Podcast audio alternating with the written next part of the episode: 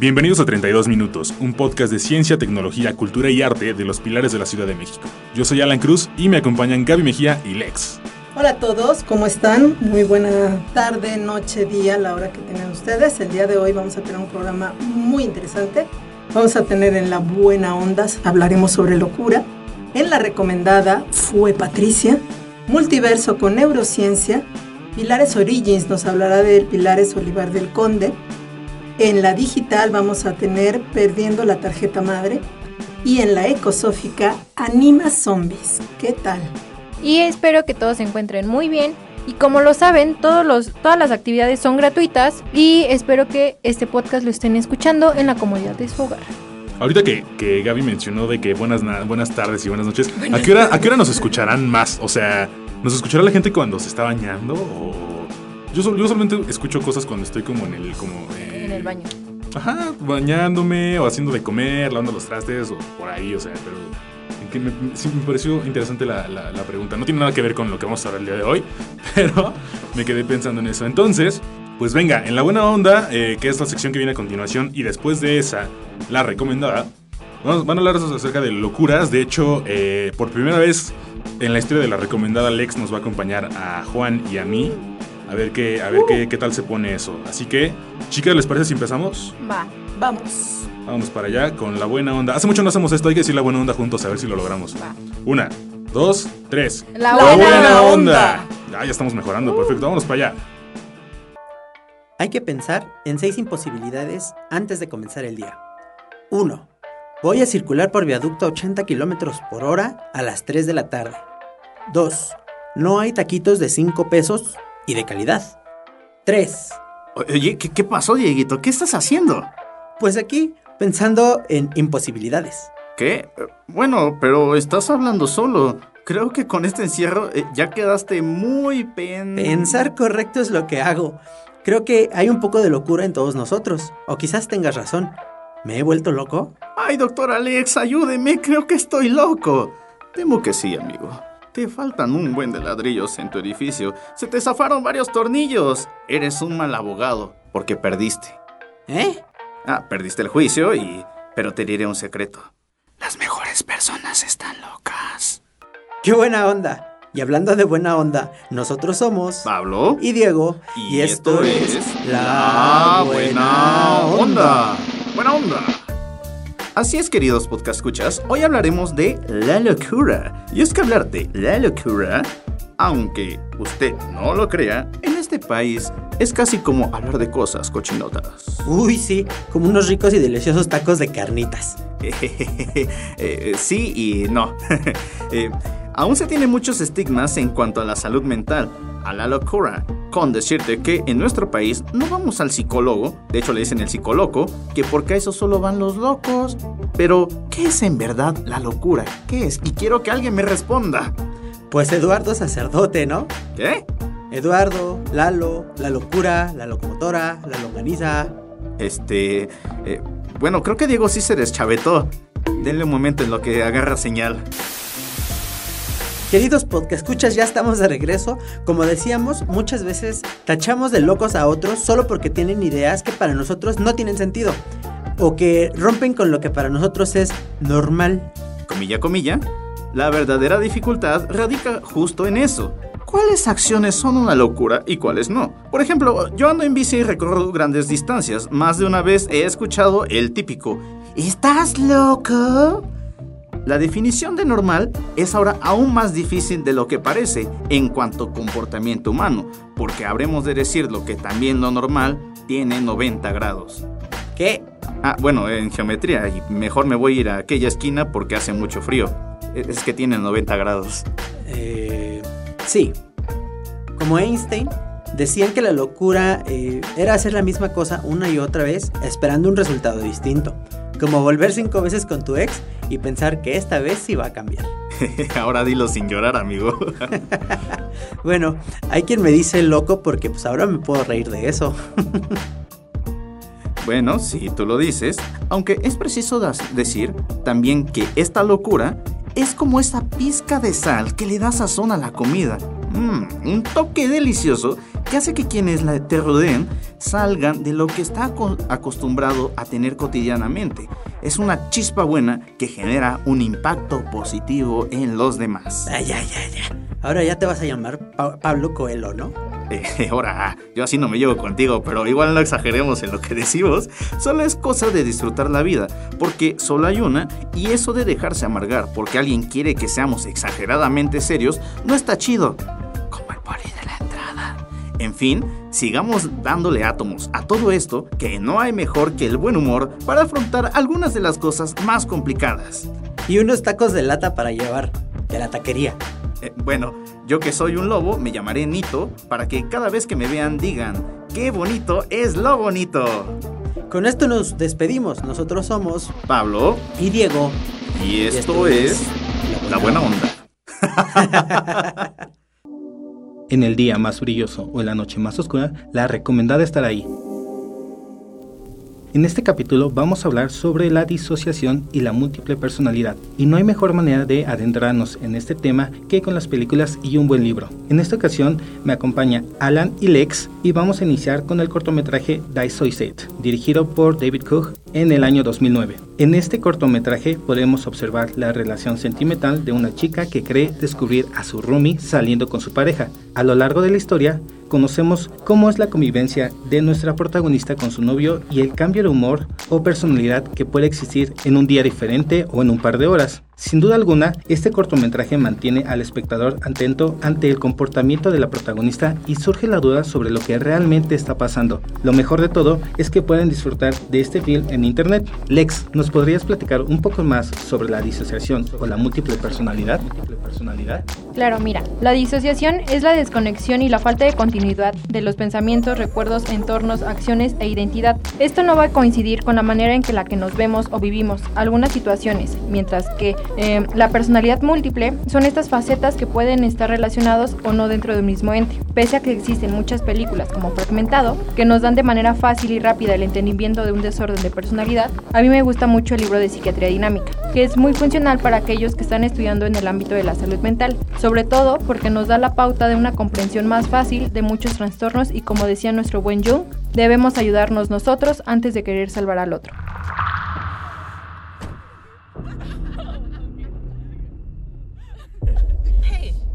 I think you have the wrong car.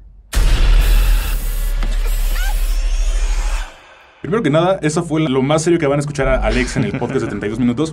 Y, bueno, segundo, hablando de Fragmentado, yo les voy a hablar rápidamente de esa película que está dirigida por M. Night Shyamalan, es así se llama el director, quien, entre otras cosas, se ha encargado de películas como Señales, un clásico, o El último maestro del aire, que pues, es esta película que se basa en la leyenda de Anne. Split, por su nombre en inglés, es una película de terror y ciencia ficción que relata la vida de un hombre llamado Kevin, que tiene un padecimiento poco común, personalidad múltiple. Más específicamente, dentro de su cuerpo habitan otras 23 identidades, todas con personalidades, gustos e incluso enfermedades diferentes. Sin embargo, no todas conviven en el mismo cuerpo pacíficamente. Hay algunas personalidades que quieren tomar el control y, literalmente, liberar a la bestia que habita las profundidades del inconsciente de Kevin. Y este es un peliculón. Es parte de una trilogía que justamente creo que en 2018 acabó la última película, pero esta película por sí misma es increíble, está muy muy bien hecha. ¿Y quién nos trae esta recomendada? ¿Alan o Patricia? Kevin.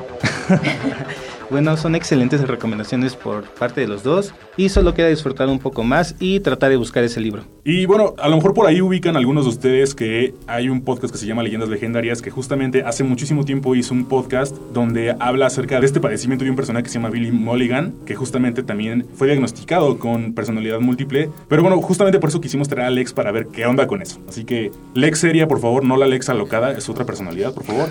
¿Qué piensas al respecto? Amy, por favor. no, pues prácticamente la personalidad múltiple, la que más se conoce creo que es una chica que tiene más de 14 personalidades. Usualmente suelen presentarse dos, tres, es lo más común. Son personas que sí saben lo que hacen algunas veces y otras veces pueden ser, pues sí, como lo dice, personalidades múltiples. O sea, por ejemplo, yo ahorita me puedo poner a gritar, a decirles de cosas, se me pasa y regresa una personalidad super cursi que ya no supe qué pasó. Y muchas veces esto también se llega a confundir con el, un síndrome que se llama trastorno borderline perdón. Este prácticamente lo que hace es de que una persona tenga cambios de humor muy drásticos de minutos. O sea, hoy puedo estar feliz y de repente haces algo que no me gusta y me pongo violenta y de repente esa culpa me gana y vuelve a ser amoroso. Entonces se palman y de repente cuando pasa eso ya no sabes si es un trastorno de personalidad múltiple, si es borderline o es un trastorno disociativo. Oye, y ya para terminar, digo, esta sección, y a lo mejor ahorita en el corte regresamos, ¿cómo se puede diagnosticar la personalidad múltiple? Es que sigue sonando algo de ciencia ficción que... está Claro, y después de ver fragmentado te puedes imaginar mil y un cosas si no tienes bien la, la idea. ¿Cómo puede un psicólogo o una- un especialista eh, diagnosticar esa enfermedad o esa situación eh, mental? La diagnósticas por medio de test. El más eh, común y más eficaz es el Minnesota, el MMPI. Solamente se los pueden aplicar un profesional, ya que pues, las escalas y la venta del mismo test se necesita y requiere de una cédula. Entonces, si tienen curiosidad, de esa manera lo, lo pueden saber. Vale, perfecto. Bueno, pues gracias por la información. Ya sabemos un poco más sobre este tema y bueno, solo queda ver las recomendaciones y también buscar ese libro. Gracias Alan, gracias Lex. Sí, no, la verdad es que nos faltó otro hito cinematográfico del año del, no- del 99. El Club de la Pelea, pero bueno, esa es, una película de trastornos igual mentales que igual trataremos en otros capítulos. Pero Así está que, muy ficticio, muy ficticio. bueno, esa, esa fue Patricia, entonces nos despedimos de la recomendada. Adiós. Bye. Adiós. Adiós. Ahorita regresamos. Gentlemen, welcome to Fight Club. Y estamos de regreso. Voy a empezar a sacar a relucir mi personalidad múltiple y Todos hacer las voces de Alan y Lex en lo que se incorporan ellos después de haber escuchado estas recomendaciones. Muy interesantes, debo decir que a mí Shyamalan me parece un director extraordinario y espero que próximamente Alan nos hable del Club de la Pelea porque también es una película maravillosa. Ya los tenemos aquí, Alan. A- ahorita que Alex está hablando esto de la enfermedad de- o síndrome, no sé cómo se le llama como enfermedad, síndrome o Trastorno. trastorno de borderline. ¿Ese es el que tiene Justin Bieber y, y Billie Eilish y así? ¿O cuál es el...? Es que según entiendo ellos tienen algún trastorno igual por ahí, ¿no? No me acuerdo bien, pero bueno, si quieres coméntanos algo antes de pasar a lo que sigue. Pues es que prácticamente no puedes diagnosticar nada más por ver, o sea, debe de haber pruebas. Y ahorita la neta se puso muy de moda el tengo depresión, tengo ansiedad, tengo, tengo, tengo. Y nada más porque te salió en el test de Winnie Pooh, qué animal de Winnie Pooh eres. ¿No? Entonces, la neta, vayan con especialistas, es muy chido, terminan con buenas anécdotas y creo que es el mejor consejo que les puedo decir ahorita. Muy bien, pues entonces vamos a nuestra siguiente sección, si les parece. Vamos con Multiverso y con Pilares Origins. Venga, entonces en Multiverso nos van a hablar rápidamente de la neurociencia y qué es lo que está pasando ahorita con todo. Y en Origins rápidamente van a hablar acerca del Pilares, como lo mencionó Gaby al principio, Olivar del Conde, así que vamos para allá. La propiedad más notable del universo es que ha dado lugar a las criaturas que puedan hacer preguntas. Y Multiverso está aquí para responderlas. Yo soy Hareni. Soy Su. Y yo soy Charlie. Comencemos este viaje cósmico. Oigan, ¿recuerdan que en los episodios pasados hablamos sobre la conciencia magnética? La verdad es que cuando hablamos de electromagnetismo me imaginé todo tipo de aplicaciones menos su efecto en sistemas biológicos como el cerebro. Sí, ya sé. Yo también me sorprendí muchísimo. Pero bueno, ahora que lo reflexiono, no es algo así como tan nuevo. Porque desde el siglo XVI ya se hacía uso de la electricidad en sujetos que estaban supuestamente endemoniados. Y obviamente no se conocían los mecanismos de acción, ni que en realidad se trataba de personas con enfermedades psiquiátricas, ni con trastornos. ¿Qué onda con eso? Lo bueno es que en la actualidad ya estamos muchísimo más informados y conscientes de temas relacionados a la salud mental. Es verdad, y no solo eso, sino que cada vez surgen nuevas terapias para tratar enfermedades neurodegenerativas, tal como lo es la estimulación magnética transcraneal. Ah, creo que sí he escuchado hablar de ella. ¿Es la de los electroshocks? No, no, no, para nada. Eh, bueno, lo padre del avance científico y tecnológico es precisamente que procuran tener tratamientos cada vez menos invasivos y dolorosos. Ok, a ver entonces cuéntanos de qué se trata. Va, les platico. Es una técnica no invasiva ni dolorosa, como les dije, que estimula la corteza cerebral con corrientes eléctricas inducidas por un campo magnético. Se basa en la inducción electromagnética descubierta por Michael Faraday. Órale, qué chido. Em, pero, o sea, en sí, ¿para qué se utiliza? Eh, bueno, actualmente se utiliza para el tratamiento de diversas afecciones neurológicas como epilepsia, migrañas o dolor neuropático, pero también se utiliza como tratamiento en enfermedades neuropsiquiátricas. Ok, me suena que em, como que no involucra el uso de medicamentos. ¿Y puede ser utilizado en cualquier persona? Sí, pero es más recomendable en personas que sean más resistentes a tratamientos eh, pues fuertes, ¿no? De hecho, otra cosa muy padre de esto es que después de ser usado por más de 30 años, no parecen haberse encontrado efectos secundarios relevantes o que representen un riesgo para quien los utilice. ¡Wow! De verdad que suena súper chido, sobre todo porque como ya habíamos comentado, aún queda muchísimo por conocer sobre el funcionamiento del cerebro y tenemos muchas herramientas que pueden ayudar a la comunidad científica para proponer nuevos tratamientos. De verdad que siempre que hablamos de temas así, me impresiona muchísimo, principalmente por lo hermosa que es la ciencia. Y claro, porque nos permite entender cada vez más un poquito sobre todo lo que nos rodea y cómo funciona. Definitivamente, es como dijo Albert Einstein, el universo es la cosa más bonita que podemos experimentar, es la fuente de todo arte y ciencia verdadera. Por eso, los invitamos a que nos acompañen en el episodio de la próxima semana, ya que se unan a alguno de los talleres de pilares, donde todos podemos aprender en conjunto un montón de cosas muy, muy interesantes.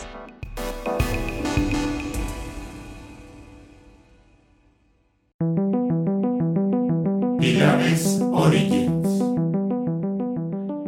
Don Juan Gutiérrez Altamirano, primo de Hernán Cortés, llegó a México en 1530. Dos años antes le habían sido dadas tierras en los cerros entre Coyoacán y Tacubaya que se ocupó en cultivar mientras participaba de las intrigas políticas entre el conquistador y la corona española. Don Juan tenía muchos proyectos para hacer fortuna, por lo que en esas tierras otorgadas plantó vides y olivos, de la misma forma que fundó la primera ganadería de la Nueva España en las inmediaciones de Toluca. A él le fueron disputadas sus propiedades, mismas que peleó en tribunales hasta que en 1558 formó un mayorazgo, con el cual quedaban reconocidas sus propiedades y podía heredarlas a sus descendientes. A partir de entonces se le llamó conde, aunque propiamente el título de conde de Santiago de Calimaya lo recibió su descendiente Francisco Altamirano y Velasco, corregidor de la ciudad en 1616. Aquellos terrenos del poniente del Valle de México se conocen desde entonces como Olivar del Conde. De hecho, la hacienda fue siempre una propiedad menor y relativamente poco productiva. La tierra se acabó por el descenso del caudal del río Mixcoac y seguramente los olivos contribuyeron a secar la tierra. A inicios del siglo XIX era usada como finca de descanso y sus propietarios pronto se enfrentaron a la pérdida de los títulos nobiliarios por la independencia. Poco a poco, la propiedad se fue vendiendo y lotificando hasta que en 1950 comienza la urbanización de Olivar del Conde cuando los vecinos conformaron el Comité Pro Mejoras de la Colonia. En otra ocasión platicaremos más de la historia de estos rumbos. Además, quiero mencionarles la importancia de este lugar en relación a la salud mental. A menos de dos kilómetros de la hacienda del Olivar se encontraba la hacienda de la Castañeda, que a finales del siglo XIX pertenecía al señor Ignacio Torres Adalid, mejor conocido como el Rey del Pulque. Este hombre fue uno de los grandes potentados de la época porfirista y utilizaba la propiedad como lugar de recreación para la aristocracia de la época.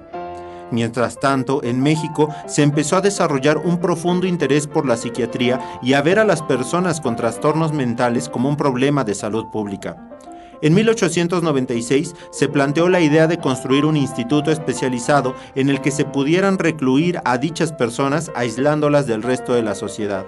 Por ello, el presidente Díaz solicitó a Torres Adalid el espacio para la construcción del proyecto que estuvo a cargo de los ingenieros militares Salvador Echegaray y Porfirio Díaz, hijo del presidente. El Manicomio General de la Castañeda, inaugurado el 1 de septiembre de 1910, fue en esos tiempos una institución de vanguardia, pues promovía el estudio de los trastornos mentales y agrupaba en diferentes espacios a todas las personas que eran diagnosticadas por los médicos de entonces con alguna forma de locura, lo que podía abarcar alcoholismo, homosexualidad, esquizofrenia, epilepsia o cualquier otra noción que se considerara fuera de la normalidad. A finales de la revolución, el lugar se transformó prácticamente en una cárcel, destinada a todo aquel que se considerara indeseable o improductivo. Las prácticas médicas eran obsoletas y empezó a ser usual la violencia en contra de los internos, como los baños de agua fría, las terapias de electrochoques, los encierros en lugares sin luz e insalubres y diversas formas de tortura. A finales de los años 40 era una vergüenza para la medicina nacional y se empezó a reubicar a los pacientes, hasta que en 1968 el presidente Díaz Ordaz ordenó la operación Castañeda, con la cual se procedió a cerrar y demoler el inmueble. La preciosa fachada fue adquirida por el empresario y arquitecto Arturo Quintana Arjona, que la hizo trasladar al Paso de Cortés. Sobre el terreno, de un lado se construyó la unidad habitacional Torres de Mixcuac de los arquitectos Abraham Zabludowski y Teodoro González de León. En el otro extremo fue edificado el plantel 8 de la Escuela Nacional Preparatoria de la UNAM. Historias de intriga, locura y muerte rodean a la colonia Olivar del Conde, pero también de personas construyendo una de las colonias más representativas de la parte poniente de nuestra hermosa ciudad. Te invitamos a integrarte a las actividades que ofrece el Pilares Olivar del Conde. Ahorita me, quedé pensando en esta parte de. Digo, igual me- me acordé de la película de. Eh, Milagros Inesperados, eh, pero bueno, no tiene nada que ver. Pero me quedé pensando en esto, en esto de la terapia de electroshocks. O sea, digo, eso, no sé, eso suena medio medieval, pero se sigue utilizando. No, ya no. Desde como desde el 2000 y cachito, si no es, sí, como de 2006, 7 se dejaron de utilizar. Antes se utilizaban mucho en, en los hospitales psiquiátricos que eran más que nada de la iglesia. Entonces prácticamente no había una evaluación. Yo podía llegar y decir, es que ella está volando, está loca. Y aunque queramos, no, es que la Santa Inquisición, que no sé qué. Eso se siguió hasta el 2000 y cachito. O sea, Neta. de verdad. Wow. No, pues, Y ahorita, digamos, actualmente, ¿qué pasa con todo esto? O sea, digo, ya que están ele- prohibidas los electroshocks, que afortunadamente están prohibidas, pero, eh, o sea, ¿qué pasa con ese, con ese tipo de terapia Pues de tan agresiva? se, se cambia, se cambia todo, todo, toda esta parte, o sea, se cambia la agresividad y se empieza a implementar mucha tecnología, como nos los mencionan en, en multiverso, esta estimulación magnética, o sea, ya es como ver actuar tu cerebro y decir, le está fallando esto, hay que empezar a producir, no sé, esta sustancia que le está faltando, ¿no? Pero igual hay medicamentos, hay todo, que todavía en la actualidad, apenas el año pasado se prohibieron las terapias de conversión. Estas terapias en las que el psicólogo, que si eras homosexual, te va a volver heterosexual, pues no. O sea, y apenas el año pasado, entonces realmente las prácticas eh, en salud mental están atrasadísimas, al menos en México. Oigan, pues esto está súper interesante. A lo mejor ahorita le podemos dar más profundidad o eh, lo, lo podemos tratar más adelante, porque la verdad es que es un tema que está súper interesante y que necesitamos que todos ustedes y el mundo entero conozcan. Así que, pues, ¿qué les parece, chicas, si nos pasamos ahora a la- al circo digital? Porque ya saben, esto lo voy a, a repetir muchas veces: ciencia, robótica y computación, ajá. Eh, donde van a hablarnos acerca de eh, cómo perdiendo la tarjeta madre, así como eh, como lo conocimos. Y hablando de zombies, que hace rato lo mencionó Lex, en la eh, ecosófica van a hablar acerca de animales que pueden ser zombies. Digo, ellos lo van a explicar mejor, así que vámonos para allá. Adelante. Circo digital. Ciencia Robótica. y computación. Probando. Uno, dos, tres. ¿Escucharon? Creo que sonó un celular. ¿Dónde está mi celular? ¿Alguien vio mi celular? Seguro es un WhatsApp del grupo de habilidades digitales. Necesito leerlo. Cálmate, estamos a punto de comenzar a grabar. Además, recuerda que nos recomiendan no tener los celulares aquí para que no interrumpamos la grabación. Ya sé, pero desde que fui al baño no he revisado mis mensajes y clarito escuché que sonó. ¿Qué se me hace que esta emisión te vendrá bastante bien? Grabando en 3, 2, 1. Saludos, queridos podescuchas, y bienvenidos a nuestra siempre informativa sección digital. ¿Qué no era circo digital?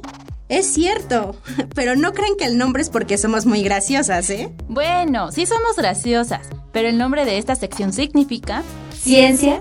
Robótica. y computación. Bueno, después de esta bienvenida tan moderna, empezaremos con nuestra sección. Les cuento. Resulta que Estrella estaba muy angustiada por ver y leer los mensajes de su teléfono. Sí, hasta me regañaste y me recordaste nuestro tema de hoy. No te pases, tampoco te regañé. Bueno, como haya sido, lo más importante es la temática de este podcast, el cual son los padecimientos mentales. Y por cierto, el día de hoy hablaremos de algunos riesgos derivados de uso excesivo de la tecnología. Como tú comprenderás. Ay, bueno, Pero, queridos podescuchas, he de confesarles que desde que inició la pandemia he estado más pendiente del celular. Incluso si estoy en casa con mi familia y no tengo cerca el teléfono, me da como una preocupación por leer esos mensajes hipotéticos que quizá me llegaron y no he visto. Tú lo has dicho, hipotéticos, tal como te pasó al inicio de la grabación. Les cuento, hay un padecimiento conocido como nomofobia que viene de las palabras no mobile phone, es decir, una fobia a no tener un teléfono móvil al alcance como lo que me pasó a mí y quizás también a ustedes les ha pasado. Pero la pandemia ha agravado algunas manías como las compras compulsivas, la adicción a los videojuegos y otros más que pueden derivar de padecimientos bastante serios. Y aunque para mucha gente puede parecer bastante inofensivo el estar con el celular todo el tiempo o endeudarse con esas famosas compritas, lo cierto es que hay que tener cuidado con la forma en cómo nos relacionamos con la modernidad. ¿La modernidad?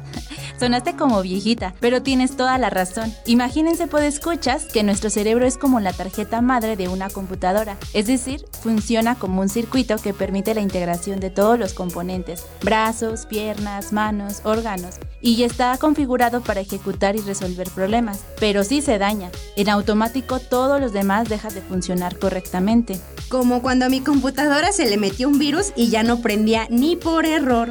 Bueno, nosotros no nos apagaríamos, pero sí somos propensos a sufrir graves consecuencias que afectarían nuestra calidad de vida. Sí, es que no solo se trata de la nomofobia. En general, la dependencia al teléfono móvil se ha relacionado con trastornos de ansiedad, alteraciones del sueño y trastornos depresivos, además de otras enfermedades físicas como el sobrepeso, la disminución auditiva y problemas oculares. También es importante aclarar que no hay que satanizar el uso de los dispositivos tecnológicos, porque ya vi a mi mamá diciéndome al rato, hija, deja el celular, te vas a volver adicta, depresiva, obsesiva, loca y ciega.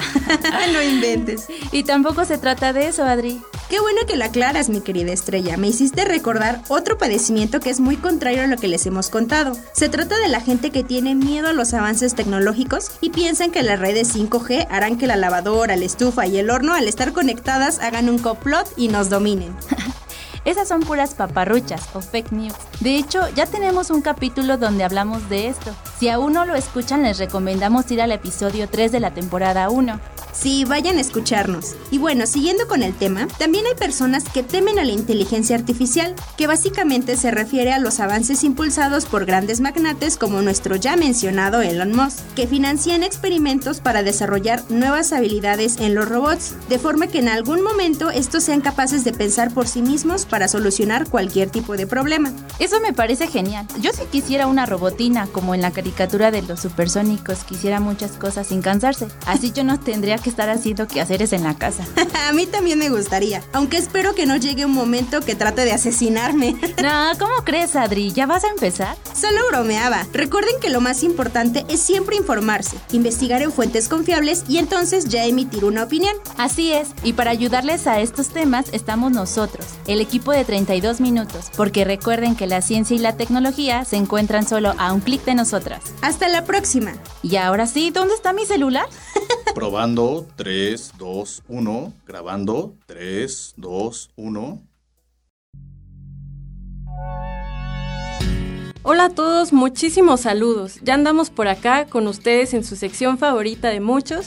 Y por qué no, si hablar de temas de naturaleza siempre es padrísimo. Ya estamos en la ecosófica.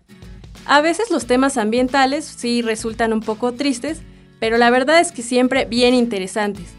En fin, ciberescuchas, los temas de enfermedades mentales siempre son muy intrigantes. Entonces hoy les traemos algo relacionado con esto en esta sección. Hola Amix, ¿cómo están? Y sí, así es, Andrea. Escuchando lo que mencionaron en otras secciones, ¿ustedes se han preguntado si los animales presentan enfermedades mentales? ¿Qué onda, Ecosofas? Con respecto a lo que menciona Sofi, he leído que al menos en el caso de los mamíferos, sí pueden sufrir depresión y trastornos del comportamiento. Con respecto a otros animales, quizá no sufran enfermedades mentales como tal, pero sí pueden tener algunos bichos que afectan su sistema nervioso y originan cambios en su comportamiento. En casos extremos, incluso los hacen actuar como si fueran zombies. Sí, este tema me encanta. La mayoría de tipo de animazombies que menciona Irving son consecuencia del ataque de parásitos. Por ejemplo, está el de un hongo que, pues, este caso creo que es bastante famoso, que por medio de sus esporas se apodera del sistema nervioso de las hormigas carpinteras, haciéndolas deambular para que caigan de los árboles altos donde viven. Al caer sobre árboles, árboles más bajos, donde las condiciones son perfectas para el hongo, este hace que la hormiga se sostenga de una hoja con sus mandíbulas. Ya que está bien, bien agarrada, el hongo utiliza un veneno para matar a la hormiga y este crece hasta salir por su cabeza. Curiosamente, el hongo mata a la hormiga a mediodía. La razón de esto aún sigue siendo un misterio. ¡Sas! ¡Qué denso lo que les pasa a las hormigas carpinteras! Pero bueno, las hormigas llevan a cabo una labor sumamente importante en nuestro ecosistema. Ayudan a descomponer la materia orgánica de selvas y bosques. Incluso pueden ayudar a evitar que proliferen algunos microorganismos dañinos y hasta nos echan la mano cuidando nuestras hermosas plantitas para que no tengan plagas. Y si vieran la forma en la que se organizan, ya nos gustaría aprender a vivir de manera tan colaborativa como ellas. Oigan, y no solo las hormiguitas la pasan fatal, existen unos bichos llamados nematomorfos que básicamente son como los aliens de los artrópodos. Mientras son larvas, ingresan al sistema nervioso, principalmente de saltamontes y caras de niño, cambiando su comportamiento y llevándolos al suicidio, haciendo que estos animales busquen cualquier fuente de agua dulce para ahogarse. De esta manera, el parásito puede salir de su abdomen como todo un adulto, por eso es tan común encontrarse caras de niño ahogados en coladeras y charcos. Y ahora que mencionas, Irving, a los caras de niño, ya ven que pues yo tengo harto amor por los animales con mala fama. Y pues estos pobres animalitos, vaya que la sufren también con un montón de creencias falsas. Pero la verdad es que son inofensivos, comen raíces, materia orgánica y otros insectos, y además es completamente falso eso de que tienen veneno. Así que cuando vean uno, por favor, pues ahí déjenlo ser, acuérdense de mí, de nosotros. Y pues como todos los animales, los cara de niños son muy importantes para los ambientes donde viven. Qué cosa tan intensa, pobrecitos. En esta lista tampoco nos puede faltar los caracolitos del género Zucchinea, los cuales son parasitados por Leucochloridium paradoxum. Este platelmito ataca los ojos de los caracoles, lo controla y lo guía hasta la cima de una planta para que así las aves lo vean, se lo coman y dentro de ellos puedan terminar su ciclo de vida. Si bien los caracoles también son vectores del parásito del género esquistosoma del que hablamos en el episodio pasado, ahí pueden checarlo, en los ecosistemas terrestres contribuyen con varios procesos como la fragmentación de la hojarasca y la descomposición de la materia orgánica para la formación de humus. Además, incorporan una buena cantidad de calcio al suelo, el cual es un elemento importantísimo para considerar a un suelo como fértil. Por eso, la importancia de conservarlos. Así es, Irving. Y bueno, otro ejemplo es el de un cangrejo zombie. En este caso, un percebe, que son esos animalitos marinos que se pueden ver pegados a los barcos, buscan cangrejos para apoderarse de sus órganos sexuales, así como lo oyen, no, se lo deseamos a nadie. Los huevos de las crías del percebe comienzan a crecer en el mismo lugar donde crecerían los del cangrejo, haciéndole creer que son sus próximos bebés, por lo que los obliga a cuidarlos. Muchos de estos cangrejos son machos, que no son generalmente los que cuidan los huevos en esta especie, son las hembras, pero al parásito no le importa nada de género e infecta a quien se le ponga enfrente. Uy, les quitan toda la oportunidad de reproducirse. Pero bueno, los cangrejos, cabe resaltar que son muy muy importantes en los ecosistemas marinos y también en los de agua dulce. Al alimentarse de desechos, residuos y animales muertos, son muy importantes también en el reciclaje y la reincorporación de la materia orgánica. Así es, podcast escuchas, como ya escuchamos, existen muchos animales que sufren de lo que podríamos llamar trastornos del comportamiento ocasionados por parásitos. Sin embargo, no por ello vamos a acabar con su vida, tanto los parásitos como los huéspedes contribuyen de alguna manera a que la dinámica de los ecosistemas siga activa y así estos sigan funcionando. Recuerden que nosotros también formamos parte de ellos. Así es, por muy mal que suenen los parásitos y cuando los veamos, la verdad es que sí, bastante son horribles, son importantísimos para los ecosistemas. Pero bueno, pues escuchas, otra vez ha llegado el triste momento de despedirnos. Pero nos escuchamos a la próxima. Hasta, que, la extinción nos alcance. Muy bien, pues ya estamos acá de regreso. Después de estos dos súper interesantes temas, a mí me encanta, eh, como siempre, ya lo hemos dicho, la ecosófica tiene muchísimos temas muy interesantes. Y este tema del hongo que altera las hormigas me parece escalofriante, pero al mismo tiempo fascinante de la naturaleza. Yo hace, hace, hace, hace, días, o sea, tal cual encontré, por ahí me salió un video en YouTube de, decía que ese, que ese hongo, si te llega, si un, un humano lo llega a absorber, pues puede pasar un poquito eh, que, que, no, que una cosa parecida, o sea, no vamos, a, no vamos a irnos como zombies ni nada de eso, pero pues ese hongo sí, al parecer sí altera eh, tu estado anímico, te, te, deprime y de una u otra forma con el paso del tiempo, con el paso de los meses que se va desarrollando dentro de tu cuerpo, pues sí puede llegar a ser mortal. Entonces, digo, búsquenlo por ahí, es que pasaría así, búscalo en internet, en YouTube está increíble, tiene muy buenos temas, pero sí ya con lo, con lo que nos, nos, comentaron ahorita en la recomendada, digo, ay, en la recomendada, ¿eh? En Ecosófica estuvo, estuvo bastante impresionante, ¿eh? También hay un documental en Netflix, no recuerdo cómo se llama, algo como Mundo Fantástico, y igual hablan de este hongo, la verdad, veanlo, está bien chido. Oigan, y, y, pues como les había comentado hace ratito, ya este capítulo llegó a su fin. Rápidamente les voy a hacer eh, un resumen de lo que hablamos el día de hoy. En la buena onda hablamos acerca de todos los términos acerca de la locura. ¿Cómo es que el mundo conoce la locura? En la recomendada hablamos acerca de varias cosas. Por ejemplo, eh, Lex nos acompañó para hablar acerca de personalidad múltiple. Hablamos de eh, Split, la película de M. Shyamalan, que más adelante hablaremos de ese director porque a Gaby y a mí nos gusta mucho. Luego en el multiverso hablamos acerca de neurociencia.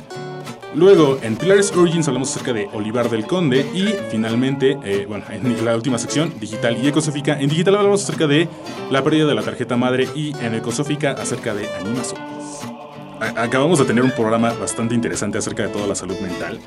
Bueno, claramente el equipo y, yo estamos de acuerdo en que de, de ustedes, pues escuchas, deberían saber que Pilares tiene esto que se llama habilidades emocionales, en el que gente especializada, capacitada, les pueden ayudar, les pueden dar muchísimo seguimiento para que ustedes puedan eh, pues comenzar, comenzar, a sentirse bien consigo mismos, ¿no? Entonces, si ustedes sienten que necesitan este tipo de ayuda, incluso si, si sienten que no lo sienten, o sea, si, si no creen que lo, que, que lo, necesiten, pues igual busquen, búsquenos, estamos, eh, ya saben que Pilares en CDMX, eh, en Facebook, en Twitter, entonces ahí van a poder encontrar información y ayuda. Entonces, pues los esperamos.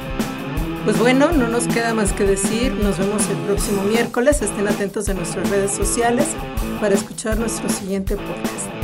Y nuestro próximo podcast va a hablar de vacunas, misterios del mar, la tierra y el espacio. O sea, se viene variadito. Y bueno, yo soy Alan Cruz y esto fue 32 minutos, yo me despido, chicas. Gabriela Mejía, sana distancia, usen tapabocas, lávense las manitas. Y yo soy Lex y si este video llega a 35 compartidos, les voy a pasar una foto de Alan vestido de Santa Claus encuerado. Y dice Lex que besos en el pescuezo, así que, ah, no, como en el, en el boneless. Exactamente, nos vemos la siguiente semana. Bye. Chao.